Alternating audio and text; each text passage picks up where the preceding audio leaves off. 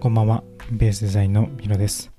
このポッドキャストは、みんなが少しでも自由にというテーマで、フリーランスデザイナーが等身大の日々の毎日を配信するポッドキャストです。今日は、ポッドキャストの可能性というお話をしようと思います。まあ、僕はこうやって毎日、ポッドキャストを撮っているんですけど、まあ、昨日、えー外出をしていまして、もう、兵庫から埼玉まで出ていたので、昨日はね、さすがにもうずっと移動で、ポッドキャストを撮れなかったんですけど、あの、まあ、宿泊とかしたりしてね、えー設備ももなくて、ポッドキャストができなかったんですけど、まあ、いつの間にかね、日付が変わってるみたいな感じだったんですが、このポッドキャストを、まあ、配信は昨日はできなかったんですけど、ちょっと勉強をしていました。移動中に、えーっと、ポッドキャストを聞いて、いろんなことを調べていたんですけど、僕がよく聞いているポッドキャストがありまして、えーと、そのポッドキャストの中でね、こう Spotify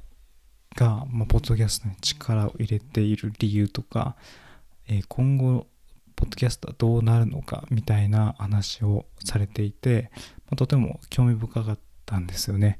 僕が配信しているのは、アンカーというアプリと、スタンド FM っていうこの2種類のアプリを使いながら、まあ、いろんなプラットフォームで聞けるように配信を進めているんですけど、このアンカーっていうのはもともと別会社で Spotify に買収されたっていう感じなんですけど、まあ、それによって Spotify が盛り上がってかなり市場を獲得していて、再生されているプラットフォーム、僕のアナリティクスとかを見ると、やっぱり Spotify が結構な割合を占めているんですね。まあ、そんだけ、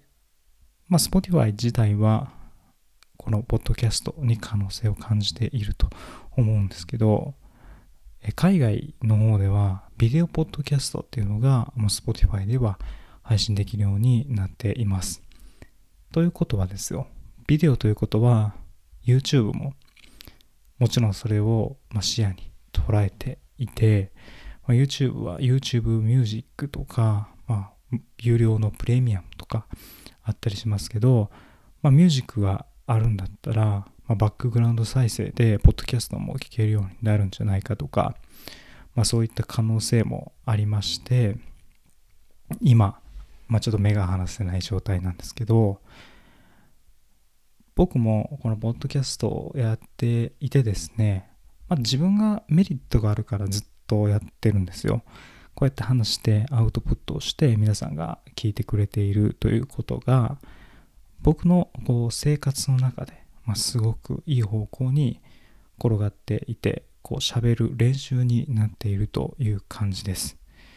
で今後それが結果としてつながってこればきっとまあ収益化みたいなものが見えてくるのかなと思っていて、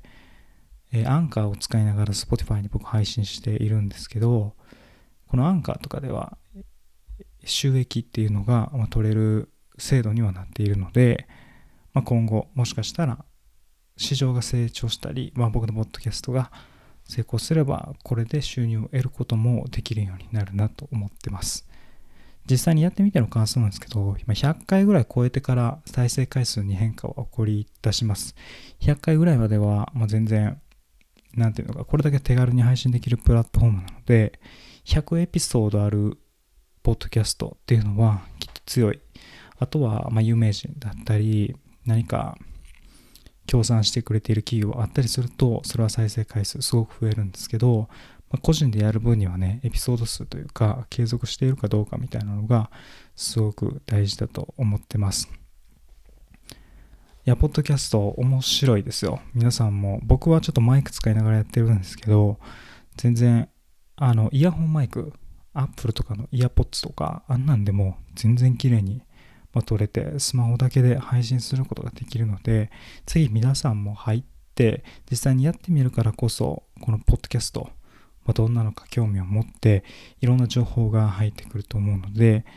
今はまだ未開拓ですけど、可能性はかなりある場所だと思うので、ぜひ皆さんもポッドキャストを始めて、ポッドキャストに興味を持ってみてください。